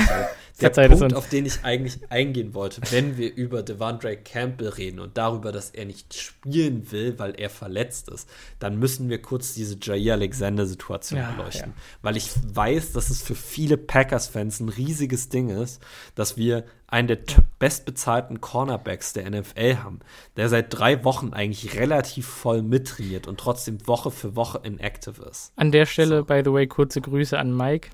Genau, Aber ja. der die Frage gestellt hat. Genau. So. Ähm, wenn ich es mir angucke, Jair Alexander war limitiert mit seiner Schulterverletzung äh, am Mittwoch ähm, was ist da los? So. Aha. Und ich glaube, man muss erstmal kurz klarstellen: Es gab einen Tweet vor dem Bucks-Spiel, dass alle Packers-Spieler auf dem Feld sind, auch die Verletzten und sich irgendwie damit einbringen. Außer Jay Alexander, der war der Einzige, der da nicht auf dem Feld war. Woraufhin einige Packers-Fans darauf geschlossen haben, Jay Alexander war gar nicht beim Spiel, der ist zu Hause geblieben, der hat keinen Bock mehr, der will getradet werden. Jay Alexander war beim Spiel, stand auch an der Sideline und es haben die Kameras auch gezeigt. So, er war da. Jetzt ist die Frage, warum spielt er dann nicht? Und die Antwort ist eigentlich relativ simpel und Matt LeFleur hat sie auch irgendwo selber gegeben. Die Art und also die Art der Verletzung, die Jair Alexander an seiner Schulter hat, ist zwar uns nicht bekannt, führt aber dazu, dass er nicht voll tackeln kann. So. Das Aber das Fleur konnte gesagt, er ja gefühlt in den letzten zwei Jahren eh nicht. Oder wirklich in den seltensten Fällen. eh schon nicht kann, dann stellt euch mal vor, wie schlimm es wäre, wenn er zusätzlich noch eine ramponierte Schulter hat. So. Überlegt euch, was es mit euch machen würde, wenn die Ärzte euch sagen, solange die Symptome noch da sind, kann die Schulter jederzeit wieder kaputt gehen, wenn du einen Tackle setzt. Würdet ihr dann das Risiko eingehen und spielen? Oder würdet ihr es noch ausruhen weiter? Das ist der eine Aspekt, den man darunter... Aber glaubst du, glaubst du, Ja entscheidet, er spielt nicht, oder glaubst du die Ärzte? Ich glaube, dass das ein Zusammenspiel aus beiden ist. Ich glaube, die Ärzte sagen, du hast eine sehr, sehr reelle Chance, dass deine Schulter sich nochmal so verletzt, wenn du spielst. Und Ja wird sich dann auch denken, okay, wenn ich verletzt spiele, dann werde ich auch quasi von der Fanbase halb getradet, weil das war ja nach dem äh, ja, ja. Vikings-Spiel ah. so, dass die halbe Packers-Fanbase ihn traden wollte. Ja. Und er sicherlich auch von den Coaches Shit dafür bekommen hat, wie schlecht er gespielt hat. Mhm. Also warum sollte er verletzt spielen und sich dem aussetzen, wenn er halt weiß, dass er nicht voll alles geben kann? So. Und ich persönlich, ich bin ein großer Fan davon zu sagen, ey, ich bin verletzt und ich kann dem Team einfach nicht das geben, was ich brauche. Der Spieler hinter Team mir, braucht. was das Team braucht, genau. Der Spieler hinter mir ist schlechter als ich, aber er kann dem Team mehr das geben, was es braucht. Das ist übrigens eine interessante Frage. Äh, kann Stokes aktuell mehr geben als Corey, Corey Ballantyne? Aber Schwierig, danach, ich danach, glaube, danach. Ja. ich glaube es, ja, aber das ist, wie gesagt, so ein bisschen der Gedanke, ja. der, glaube ich, dahinter steht. So. Und deshalb möchte ich aus dieser ganzen Situation nicht ableiten, dass Jair keinen Bock mehr hat, für uns zu spielen. Ich glaube, Jair würde alles, was er hat, dafür geben, eine gesunde Schulter zu haben und Woche für Woche mit dieser Defense aufs Feld zu gehen, weil er auch gerade weiß, wie sehr er vermisst wird. Aber je nachdem, wie diese Schulterverletzung tatsächlich sich präsentiert, macht es keinen Sinn. Wenn er seinen Arm einfach nicht voll bewegen kann, deshalb nicht voll tackeln kann, deshalb Pässe nicht voll verteidigen kann, macht es auch keinen Sinn, ihn auf dem Feld zu haben. Hm. Auch wenn er mittrainiert. So wenn er limitiert mittrainiert, bedeutet das ja nur, dass er nicht alles macht. So. Und es kann ja durchaus sein, dass er Aufwärm mitmachen kann, dass er einzelne Cornerback-Drills mitmachen kann. Vielleicht kriegt er auch noch einen One-on-One-Drill hin. So. Selbst wenn er voll trainiert, so leichtes Training wie Matt LeFleur in letzter Zeit macht, kann es auch sein, dass er mit seiner Schulterverletzung da zwar voll mittrainieren kann, aber nicht die Game-Intensity aufbringen kann. Ja. So. Es wird so. ja oft bei unter Coach LaFleur wird ja oft ohne Pads trainiert, muss man dazu ja. nochmal sagen. Und dann was wird auch ja nicht auch getackelt. Dazu, ja, was ja auch dazu führt, dass unsere Defense so schlecht ist, wie sie Woche für Woche ist. Weil sie einfach keinerlei Tackling-Erfahrung ja, unter der Woche. Man, man, muss halt ein gesundes Maß finden. Ne? Man muss ja. die Defense hart machen, aber man darf sie auch nicht zu kaputt machen im Training. Aber man darf sie auch nicht zu Sind, sehr so rumluschen lassen, dass dann am Ende keiner mehr tackeln kann. Also es ist irgendwie schwierig. Und, so. und unsere DCs, ich meine, Patton hat ja irgendwo auch nicht das richtige Maß getroffen. Nee. Hat ja. auch nie das und Feuer und Dom Capers gezeigt. auch jahrelang nicht. Ja, obwohl Dom Capers es geschafft hat, fähige Defenses mit weniger talentierten Spielern zusammenzustellen. Aber vor, allen Dingen, vor allen Dingen gegen Anfang hat Dom Capers ja tatsächlich. Auf jeden Fall. Also, also ich gerade in dem Jahr, in dem er den Super Bowl gewonnen ja, hat, hat ja, er mit einer sehr verletzungsdezimierten Verteidigung wirklich uns einen Super Bowl am Ende ja auch irgendwo gewonnen. Aber da, aber da in dem Team damals hätten wir auch in der Def äh, im Defensive Coaching Staff zwei, drei Leute gehabt, wenn Dom Capers so eine Leistung abgerissen hätte wie Barry, dann hätte man, man hätte eins zu eins sagen können, so du wirst jetzt hier Koordinator und äh, ja du reißt den hier den Arsch auf. Ähm, wie hieß der nochmal der Linebackers-Coach, der Clay Matthews nicht, äh, ich, It is Time gesagt hat, ne? Ja. Ja, ist, ich der, weiß genau, wie du meinst, aber ich weiß nicht, wie der heißt. Der ist mittlerweile aber. tot, leider, übrigens. Soweit ich weiß. Ich will ihm jetzt nichts Falsches nachsagen, aber ich meine, ich hätte das gelesen. Also äh, korrigiert mich bitte, falls das falsch ist, dann korrigiere ich das nächste Woche auch nochmal. Aber ich meine, aber, ich hätte das gelesen. Warte, ja. ich, das kann ich, Auf jeden kann Fall ja hier nicht wir, so sagen, oder? Wir, ja, ich würde jetzt, ich würde quasi den Weg jetzt davon wegsuchen und sagen, ja. das haben wir jetzt wirklich in unserer aktuellen Defense nicht. Aber während du das nachsuchst kann, äh, oder nachschaust, kann ich ja noch kurz meine Gedanken zu Eric Stokes sagen, weil es so. ist durchaus so, dass Eric Stokes ein schwieriges Spiel hat. Kevin Green Coverage. Ähm, aber ich glaube, dass. Tot, ja, ist tot. okay, ist gut, Simon, danke für die Bestätigung. Jetzt können wir ja vielleicht den Weg finden von diesem doch sehr, sehr ja. traurigen Ereignis hin ja, zu. Rest in peace, Kevin Green. Wir reden wieder über die Packers, weil mhm. äh, bei Eric Stokes hat man einfach gesehen, dass er lange Zeit raus war. Und ich glaube, dass ähm, wenn man ihm Spielerfahrung gibt, Stokes auch wieder in eine Form kommen kann wie in seiner Rookie-Season. Mhm. Äh, hoffentlich. Mhm. So. Dafür musste ihm einfach die, die Spielerfahrung geben können. Aber Ach, der Mann hat anderthalb Jahre nicht gespielt jetzt. Ja. Der hat, glaube ich, einfach einen Riesenhals äh, und muss jetzt erstmal den Rost abklopfen. Das haben wir auch bei, also selbst bei Leuten, bei so gestandenen Veteranen, die auch All-Pros waren, wie in Elton Jenkins gesehen. Das ist einfach nicht von jetzt auf da, äh, auf, auf gleich her schnipsbar. Ja. Also, ne? Den muss, bra brauchst du halt. Und gerade Cornerback ist ja, muss man auch wirklich sagen, technisch eine der, der anspruchsvolleren Perso äh, Positionen, glaube ich. Weil, äh, also was Footwork angeht und, und was so, ja, so Footwork Drills auch und einfach die, die die Koordination, äh, die Richtung zu ändern und gleichzeitig aber im vollen Tempo zu bleiben. So, das ist halt ein Muscle Memory Ding, was du wirklich, glaube ich, hart, hart, hart trainieren musst. Ja. Ja, und das Sag Game mal, Action, Game Action fördert das, dass du da besser wirst. Also bin ich sicher. Können wir mal ganz kurz auch noch über was reden, was mir gerade aufgefallen ist, was ich gerade erst mhm. wirklich gediebt habe. Rashan Gary hat gerade so die Hälfte der Snaps on Defense gespielt. Hm.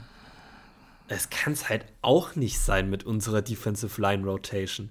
Also wenn Preston Smith nur die Hälfte der Snaps spielt, ja, okay. Aber Rashan Gary kannst du doch nicht so oft rausrotaten. Tja. Das ist doch Blödsinn, wirklich. So, ich, mir ist es nur gerade aufgefallen, weil ich mir dachte, oh, guck mal, Lucas Van Ness hat nur noch elf Snaps weniger als Preston Smith gespielt. Und dann fiel mir auf, warte mal, Lucas Van Ness hat auch nur elf Snaps weniger als Rashawn Gary gespielt.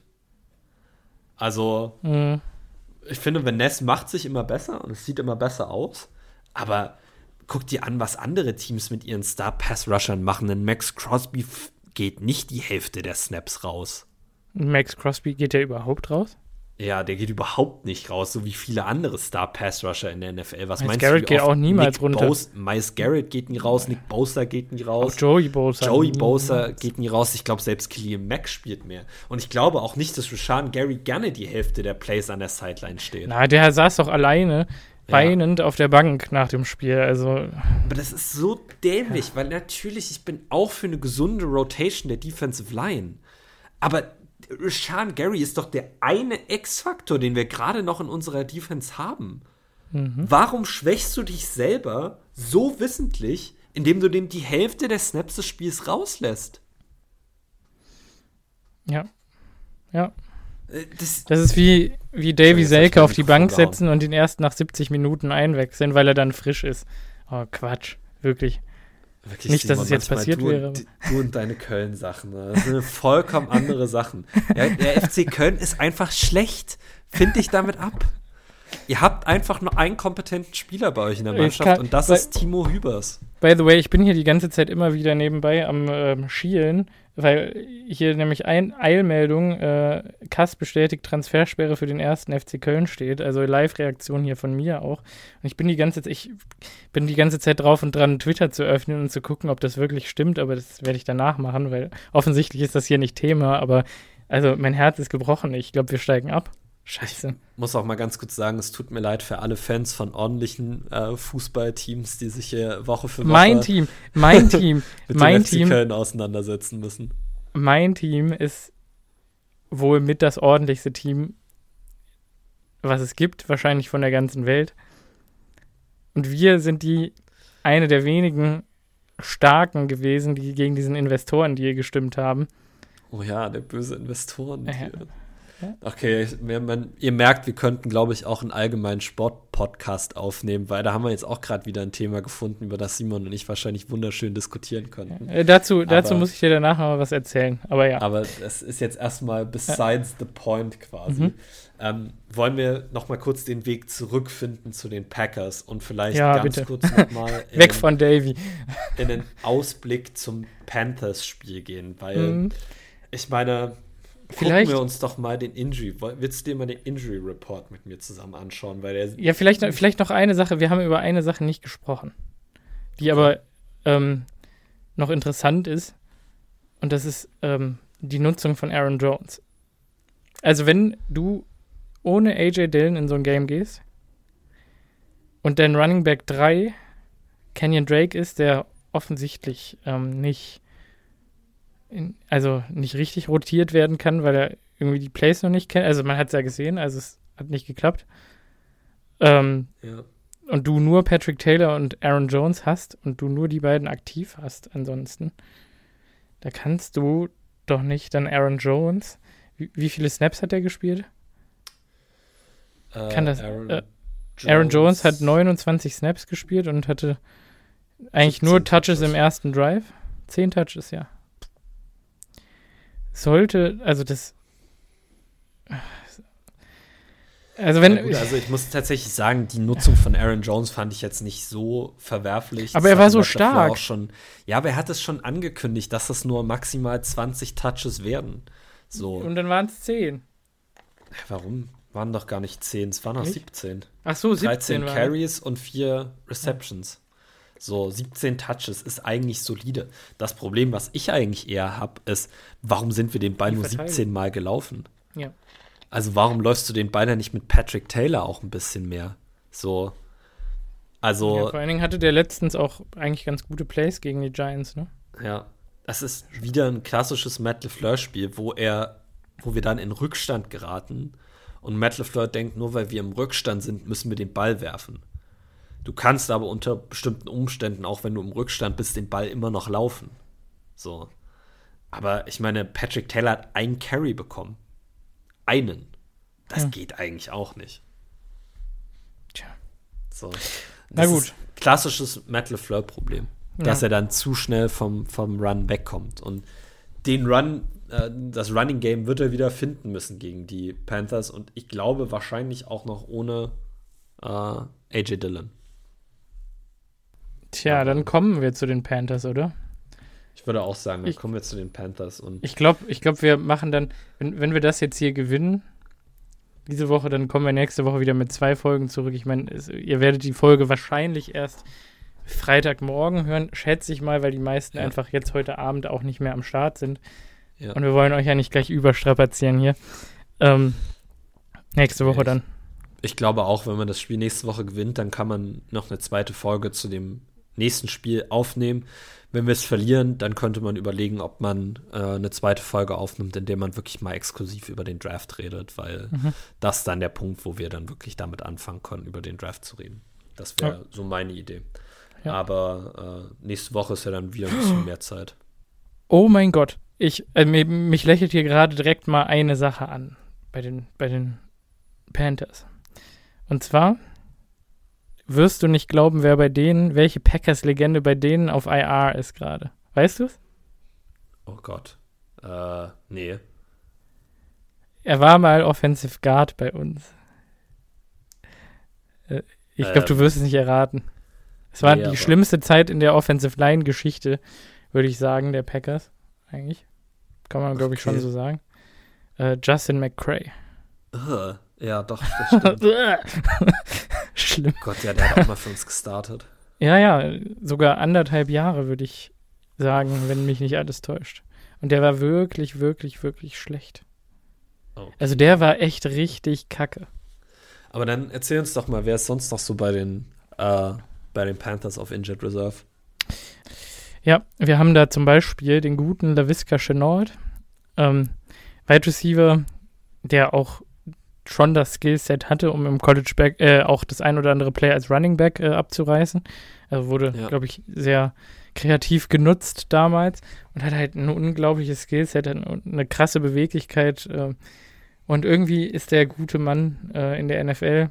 Man munkelt unter anderem wegen äh, ja, Disziplinproblemen, auch bisher zumindest gescheitert.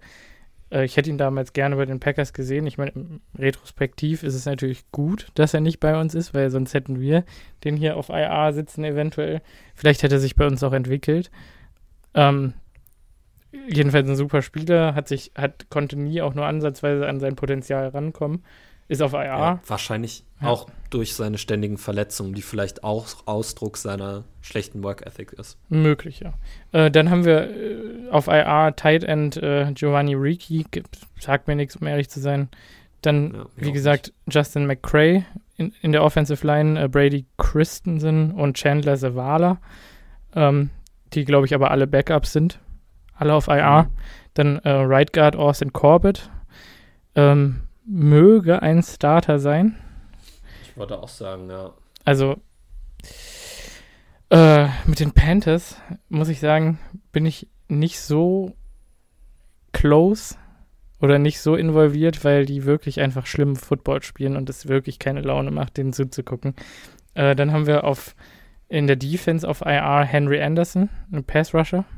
Ähm, Luigi, Luigi Villain, äh, dann wird es hier interessanter. Chandler Wooten und Shaq Thompson. Ähm, Claudin Chirales, Inside Linebacker. Ähm, und Cornerback DiCaprio Boodle. Äh, generell finde ich es erschreckend, wie viele Namen in der Depth, und ich meine, ich ich kenne wirklich viele Namen in der NFL, auch von so Depth-Spielern, weil man ja auch Madden spielt und dann signed man irgendwelche Leute fürs Practice Squad und spielt, guckt dann, ne, also ich glaube, viele von euch kennen es, da, dann kennt man die halt oder man liest halt viel PFF-Stats und so, äh, irgendwelche Artikel. Aber die, also hier ist ja wirklich, also viel dabei, wo ich auch, man hat auch viel College-Tape geschaut, ne? Niemand hier. In, in der Depth, meine ich. Also die Starter sind, kennt man natürlich, aber ähm, ja. ja. ich sag mal, was sind, was sind Key-Matchups? Äh, Vielleicht sollen wir noch ganz kurz den Injury Report. Ach ja, wäre wär gut, wäre gut. Ja, schaut, äh, genau. wir sind ein bisschen aus der Übung auch. Ich mach's auch, ich versuche es schnell zu machen. Also, ja. Jay Alexander haben wir ja schon besprochen, äh, war limitiert mit einer Schulterverletzung Mittwoch. Devondre Campbell, wie wir schon wissen, verletzt. Äh, es wird als Nackenverletzung aufgeführt. Äh, hat Mittwoch nicht trainiert, wird ja. auch die nächsten Tage nicht mittrainieren. Da will Matt LeFleur ja Freitag entscheiden, äh, wie es mit dem weitergeht. Dann haben wir AJ Dillon, der hat sich seinen Daumen gebrochen, äh, hat quasi einen, einen Gips am, an der Hand, der hat limitiert mittrainiert. Bei dem geht es eigentlich nur um die Frage, ob er den Ball festhalten kann oder nicht. Ich tendiere dazu zu sagen, dass diese Woche noch zu früh für ihn ist und dass er auch nicht spielen kann. Äh, wir haben Kingsley Enakbare mit einer Zehenverletzung. Äh, der war limitiert. Ich gehe davon aus, dass er spielen kann.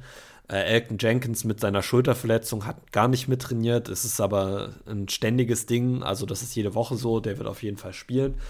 Aaron Jones, Knie und Finger war limitiert. Ich gehe davon aus, dass der spielen wird, ähm, wenn der Finger mhm. nicht gebrochen ist, was ich nicht gehört habe.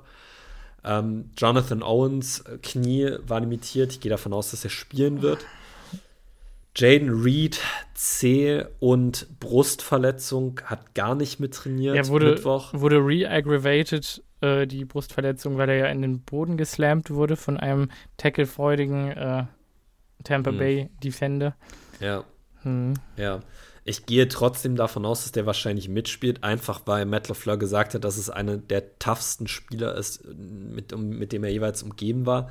Der hat bisher durch alles sich durchgekämpft und war produktiv noch dabei. Also ich gehe mal davon aus, dass der mitspielen könnte. Mhm. Dane Savage, Schulterverletzung, nicht mittrainiert. Mittwoch immer wieder kritisch solche Schulterverletzungen bei Defensive Backs. Könnte mir vorstellen, dass der nicht mitspielt, aber da wird entscheidend sein, wie sich der Practice Status noch verändert. TJ Slayton, Knie, war limitiert. Ich gehe davon aus, dass der mitspielt, ehrlich gesagt. Ähm, hm. Luke Tenuta, designated äh, von der Injured Reserve Liste zurückzukommen. Enkel, ich gehe mal davon aus, dass der noch nicht aktiviert wird. Äh, also der wird wahrscheinlich nicht spielen am Wochenende. Quay Walker, Schulter limitiert. Ich gehe davon aus, dass er spielt am Wochenende. Christian Watson, Hamstring nicht mittrainiert. Und das ist der interessante. Ähm, Mhm. Man hatte ja die Hoffnung, dass er gegen die Panthers mitspielen könnte. Mhm. Ähm, basierend auf allen Umständen, je nachdem, wie sich sein Practice Status entwickelt, gehe ich davon aus, dass er nicht mitspielen wird. Ich glaube, dass der dieses Wochenende noch inactive ist, um dann gegen die Vikings wieder voll mit angreifen zu können. Aber das wird man beobachten. Müssen. Oder man rappt ihn, wenn man das Spiel jetzt hier verliert, ganz ab. Das kann auch sein. Das kann ja. auch absolut sein. Dann haben wir noch Dontavian Wicks mit einer Knöchelverletzung, aber limitiert. Ich gehe davon aus, dass der spielen wird.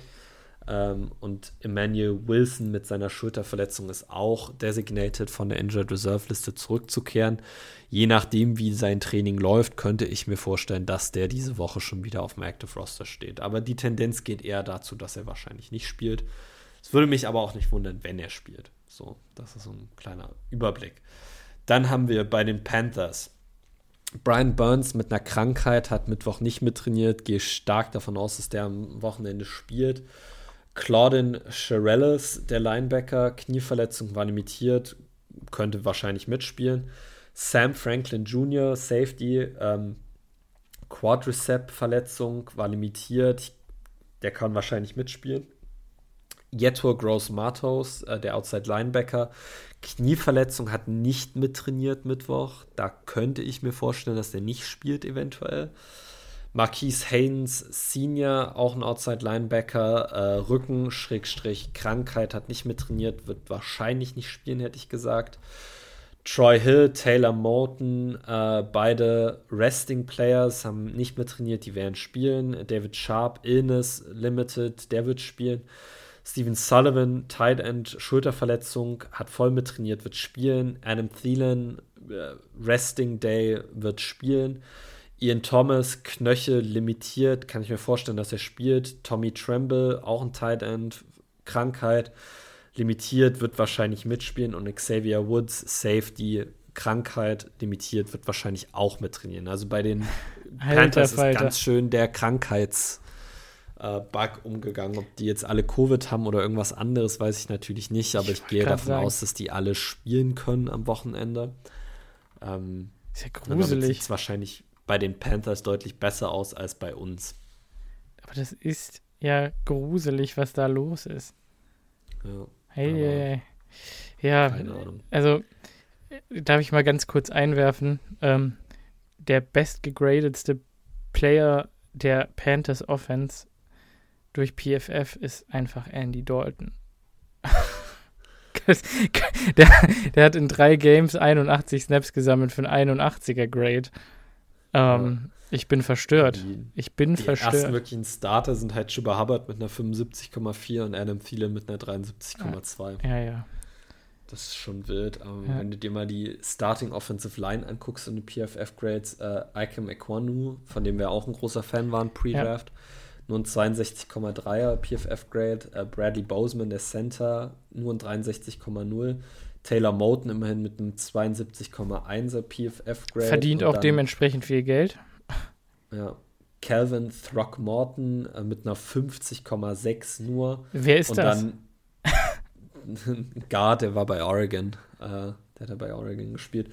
Dann war Chandler Zavala der Starter, der ist aber auf Injured Reserve gegangen. Ja. Ist vielleicht auch, also der hat einen 26,2 PFF-Grade in ja. seiner Zeit gesammelt. Nash Jensen und, dann, und äh, Kate Mays werden wahrscheinlich starten. Ja, ja. Kate Mays immerhin mit einem 65,9er PFF-Grade, also mhm. sehr viel äh, mit PFF-Grades mhm. von, den, von den Panthers. Ja, ich habe auch gehört, dass Iki, einige Spieler, ja. die gut Snaps gespielt haben, wie Bryce Young mit einer 51,7, äh, Jonathan Mingo mit einer 55,9, äh, Hayden Hurst hatte nur ein 44,7 Grade. Äh, und äh, ja, also sind auch einige Starter dabei, die nicht so gut gegradet sind. Mhm. Ja, Hayden Hurst äh, ist übrigens auch auf, äh, auch auf IR, den habe ich tatsächlich gerade eben gar nicht mit vorgelesen. Ähm, und ich glaube, Gabe Jackson auch, äh, wenn mich hier alles täuscht. Ähm, hm, das kann sein. Wollte ich nur noch mal erwähnt haben. Äh, während hier das absolut krasse Gewitter vor meinem Fenster abgeht, sehe ich gerade. Wow, das hat mich kurz erschrocken. Äh, ja, wer, was ist interessant? Also ich denke mal definitiv Joe Barry gegen Bryce Young, I guess, müssen wir als interessant abstempeln. Also unsere Defense hat ja eigentlich alles, um Bryce Young einfach komplett zu zerpflücken, aber gerade bei der Offensive Line, wo wirklich nur Taylor Moten richtig gut ist und den Rest kannst du halt eigentlich angreifen, müsste man meinen, dass wir bestimmt 5 6 holen, 15 Pressures und Bryce Young so richtig zerstören. Aber wie du ja schon gesagt hast, wahrscheinlich wollen wir die explosiven Plays wegnehmen, ähm, wie wir Joe Barry kennen und geben Bryce Young ganz viel Underneath-Spielraum und dementsprechend könnte ich mir dann vorstellen, dass wir doch ein bisschen Adam Thielen, Chuba Hubbard, Miles Sanders Action sehen werden. Auch wenn das eigentlich alles Spieler sind, gegen die wir uns wehren können sollten und wehren müssten. Aber also ich glaube, wir sind an, wie wirklich dann an dem Punkt angekommen, wo wir einfach, also wo, wo sich eine Prediction für die Defense fast nicht mehr lohnt, weil Nein, Joe Barry Joe Barry macht halt was Joe Barry will. Also ganz ehrlich, wenn Joe Barry genauso spielen lässt wie in den letzten Wochen, dann laufen Chuba Hubbard und Miles Sanders für 200 plus Yards wieder gegen uns. Mhm. Also ja. wenn wir denen so viel Raum geben, quasi innerhalb fünf, der ersten fünf Yards nach der Line of Scrimmage. Gehe ich leider Gottes mit, ja. Mhm. Werden die uns, also auch Bryce Young ist ein sehr athletischer Quarterback, auch der kann ja, wieder 80, 90 Rushing Yards gegen uns sammeln. Also ja die Defense muss viel aufgeweckter sein, die muss aggressiver sein, die muss. Ja. Es klingt immer so dumm, wie man das, wenn man das sagt, aber die muss näher an der Line of Scrimmage spielen. Ja. Bis da, es kann nicht sein, dass wir mit unseren zwei Safeties 20 Yards aufstehen. Ja. So unsere Corner beim dritten und vier 8 Yards aufstehen. So, da musst du einfach ein bisschen aggressiver sein, weil ich meine, Adam Thielen, Jonathan Mingo, DJ Chark, das sind jetzt nicht die Namen, die dir groß Angst machen sollten. Nö, und ehrlich gesagt müsste man ja auch irgendwo meinen, dass dieser Receiving Core von den Panthers dann doch so unathletisch ist, dass es auch gar nicht mal so wild wäre, wenn wir dann wieder so ein Linebacker-Coverage-Problem hätten und die uns auch ja. äh, zonentechnisch so zerpflücken, vergenusswurzeln, wie es die Buccaneers gemacht haben. Äh, ui, ja, jetzt geht es hier richtig rund. Ich hoffe, das stört nicht zu sehr. Ähm, es ist ja, man müsste meinen, dass ein Quay Walker, ein Jonathan Mingo oder ein Adam Thielen dann auch zumindest über kürzere Routen covern kann, oder? Das möchte man meinen, aber ja. es ist halt die Frage, ob ein äh, hier Isaiah McDuffie das auch kann. Also ja. jetzt es bei Simon wirklich ziemlich ab. Ich höre es ja. jetzt mittlerweile auch. Ähm, aber nee, auf jeden Fall. Äh, das, das müsste möglich sein. Es, es kommt halt alles drauf an, wie die Defense eingestellt ist ähm, und ob sie es schafft, diese Underneath-Sachen zu verteidigen. Aber ich glaube, das hagelt. Ich bleib, ja. ich bleib auch absolut bei dir äh, in, der, in, der, in der Aussage, dass man insofern keine Prognose für die Defense aufstellen kann, weil es einfach nicht klar ist, wie Joe Barry spielen lassen wird. So. Mhm. Ähm, die Defense muss dominieren, aber man kann sich halt auch wirklich gut vorstellen, dass die Defense nicht dominiert. Was ich allerdings interessant finde als, äh, als Matchup ist natürlich unsere Offense gegen die Defense der Bucks, äh, der Panthers. Ja. Jetzt habe ich schon Bucks gesagt. Und zwar haben die Panthers, wenn sie eins haben, dann wahrscheinlich eine ganz fähige Defensive Line, die geankert wird mhm. von Derek Brown, von einem Brian Burns, ein Shai Tadde ist da mit dabei, Frankie Luvu als Linebacker, beziehungsweise Outside Linebacker, bin ich mir nicht ganz ja. sicher. Jeto Gross ähm, Matos auch nicht ganz genau. erfolglos dieses Jahr. Mhm. Carmo Kruger Hill ist eigentlich, spielt wohl die Saison nicht so gut, wenn ich mir das jetzt hier bei PFF angucke, ist aber eigentlich ja auch ein ganz fähiger äh, Spieler gewesen. Und, hey, wusstest ähm, du, dass die Justin Houston auf dem Roster hatten? Die haben ja, den gecuttet, ne? haben sie gerade entlassen, weil er ja. für einen äh, Contender spielen will. Ah, verrückt. Genau, genau. Äh, und dann gibt es halt bei den äh, Panthers in der Defense durchaus auch noch zwei, drei nicht ganz so schlechte Pieces drumherum. Also ein Vaughn Bell ist jetzt nicht von schlechten Eltern. Äh, JC Horn Echt? hat in den limitierten Snaps, die er bisher hatte, eigentlich ziemlich gut gespielt. Ich denke, wenn der fit ist, wenn JC Horn fit ist, ist der einer der besten Cornerbacks der NFL. Ja, gut, das muss er erstmal noch zeigen. Er war halt noch nicht so wirklich viel fit. Ja. Hat diese Saison elf äh, Targets ab, äh, nee, 15 Targets abbekommen und hat elf Receptions zugelassen für 112 Yards und einen Touchdown. Also da ist auch noch ein bisschen, ja. bisschen Rost da.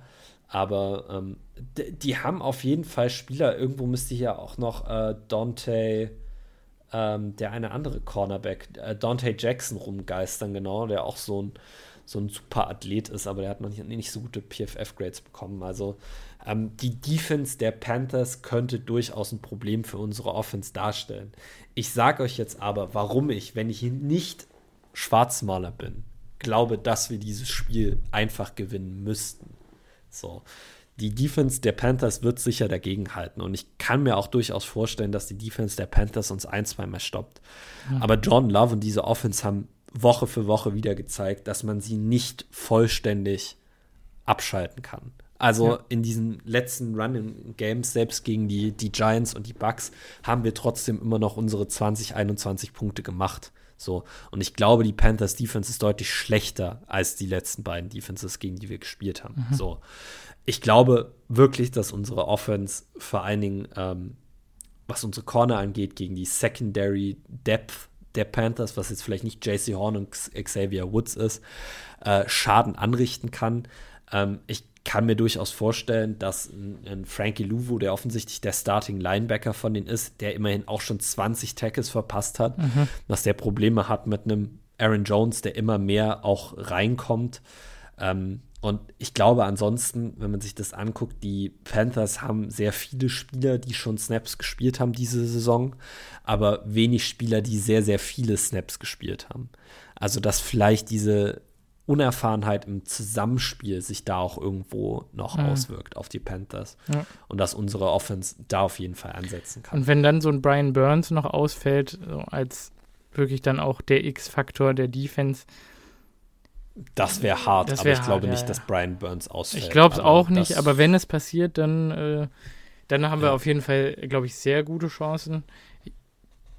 Genau. Mhm. So, man darf auch nicht vergessen, die Panthers spielen mit einem Coaching-Staff, der auch schon dezimiert wurde. Also Frank Reich ist entlassen worden, äh, der Offensive Coordinator äh, ist entlassen worden.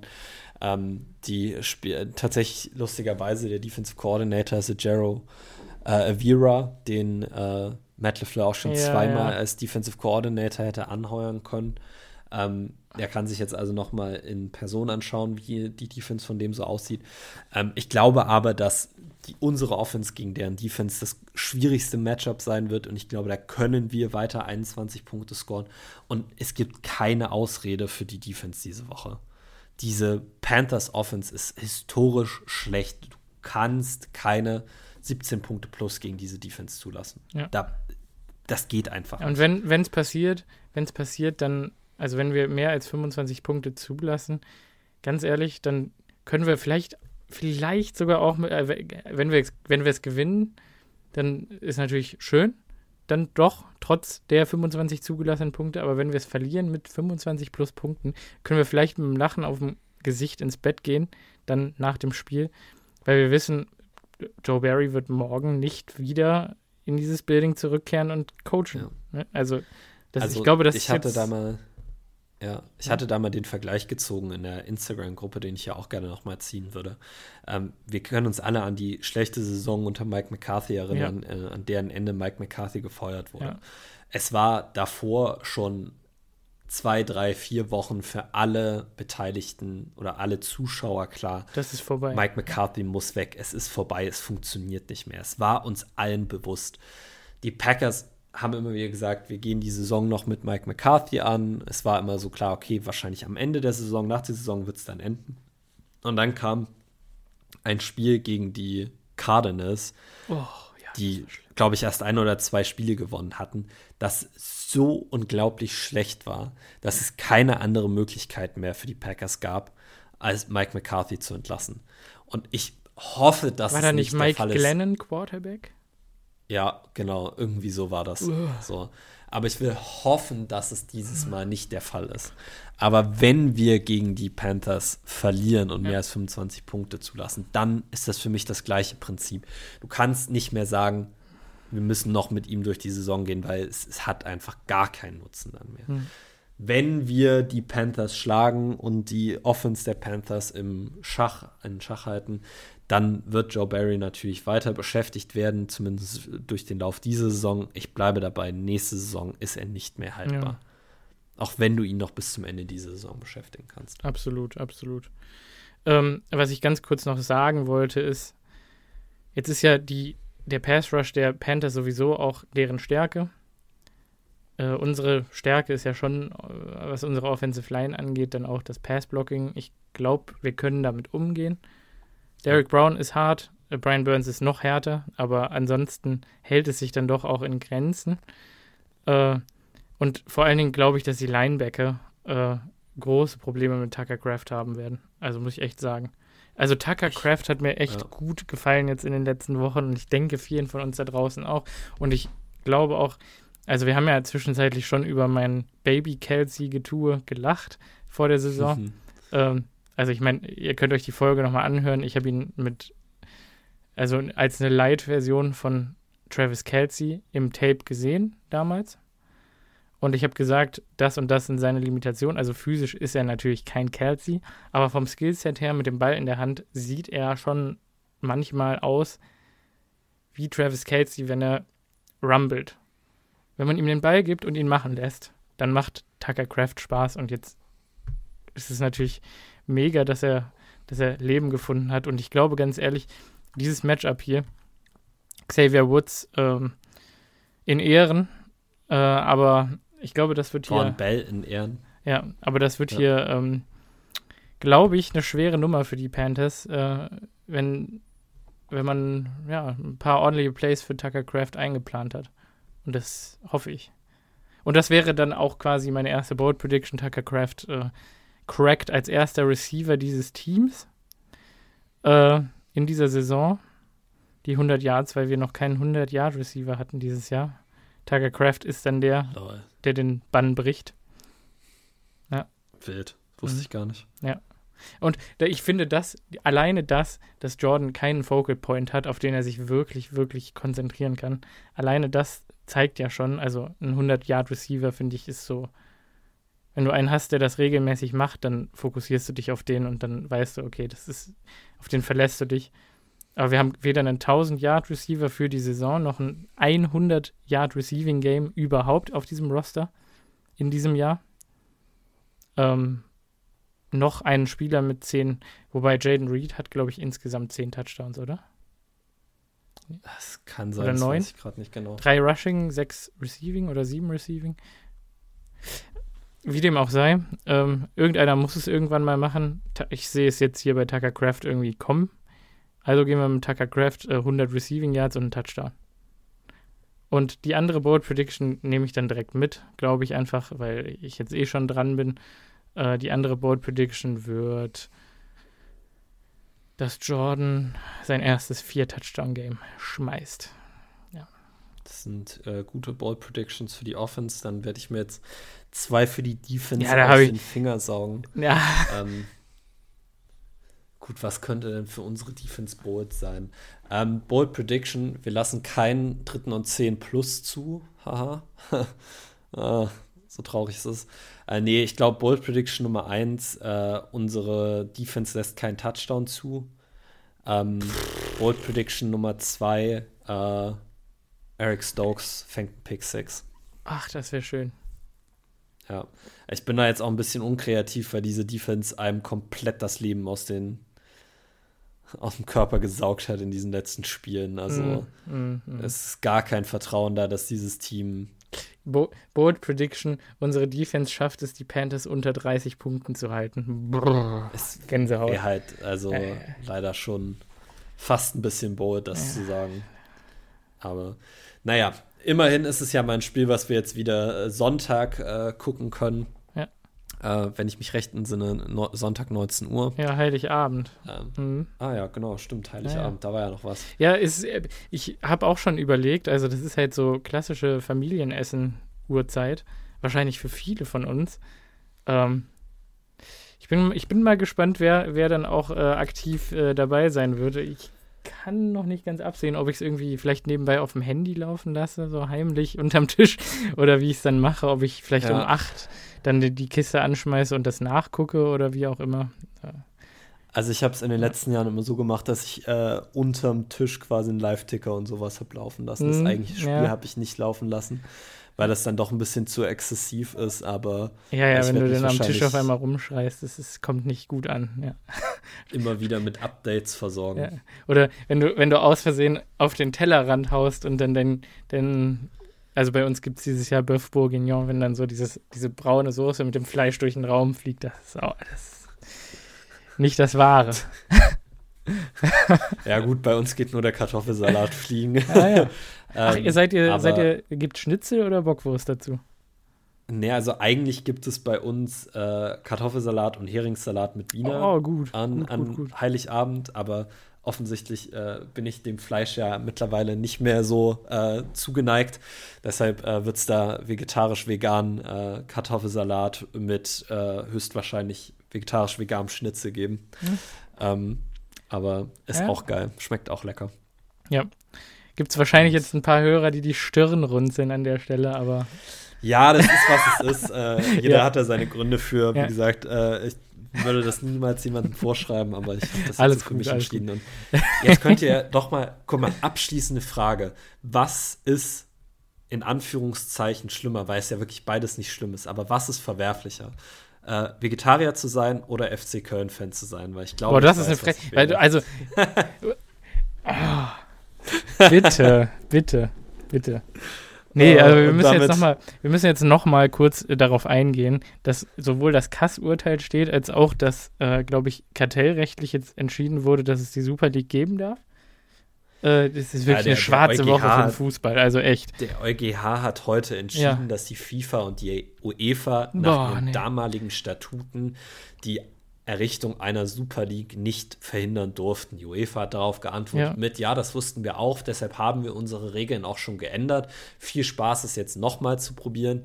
Die Vereine, also viele Vereine haben auch schon gesagt, dass sie sich weiter gegen die Super League stellen. Ich glaube nicht, dass das ein großes Ding ist. Und mein Gott, also der FC Köln hat eh kein Geld, was er ausgeben kann. Also Transfersperre hin oder her.